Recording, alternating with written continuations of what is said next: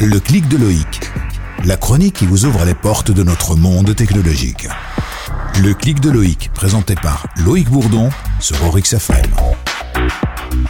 Bonjour à tous, il est 7h20, comme tous les dimanches matins, nous retrouvons Loïc Bourdon pour le clic de Loïc. Bonjour Loïc. Bonjour Axel. Nous parlons aujourd'hui de la 4G. Penses-tu vraiment Loïc que la 4G est synonyme de futur? Car il y a quelque temps tu nous parlais déjà de la 5G.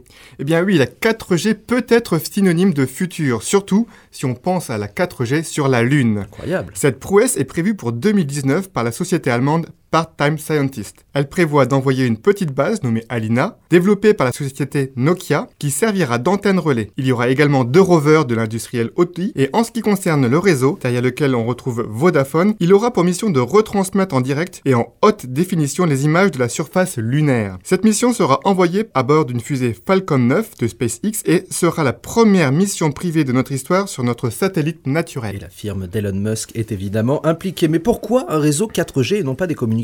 Radio comme c'était le cas jusqu'à présent Eh bien, la 4G est beaucoup moins coûteuse en énergie. Et l'énergie économisée pourra être avantageusement utilisée à des fins scientifiques. Mmh, je comprends. Et qui sait, cette première étape permettra peut-être d'ouvrir les portes à une présence permanente de l'homme sur la Lune et à de futurs touristes d'envoyer de superbes selfies avec la Terre en arrière-plan. J'espère vivre pour voir ça, Loïc. Ok, dis-moi, je vois qu'Audi, tu viens de nous le dire, s'intéresse à la Lune. Qu'en est-il des autres constructeurs automobiles? Eh bien, même s'ils ne s'intéressent pas forcément à l'espace, tous sont en train de préparer activement le futur. Par exemple, Porsche, tout comme Mercedes ou encore les propriétaires de Volvo, investissent actuellement dans la filière des robotaxis. Tous planchent sur le concept de voiture autonome et volante, à l'image de la jeune société chinoise Ehang. Mhm. Cette dernière a d'ailleurs effectué plusieurs vols expérimentaux avec passagers. Ah oui, déjà. Et Uber ne cache pas non plus qu'il faudra compter avec lui dans ce domaine. Alors pour le moment, il ne sera pas possible d'aller sur la Lune en voiture taxi, mais on se rapproche quand même de plus en plus du film Retour vers le futur. La révolution technologique est en marche. Autre chose pour conclure, Loïc? Oui, tout à fait. Une dernière information sur les fake news. Je vous en parle régulièrement et la question a été posée concernant la responsabilité des robots, dont je vous parle aussi régulièrement, sur la diffusion de ces fake news.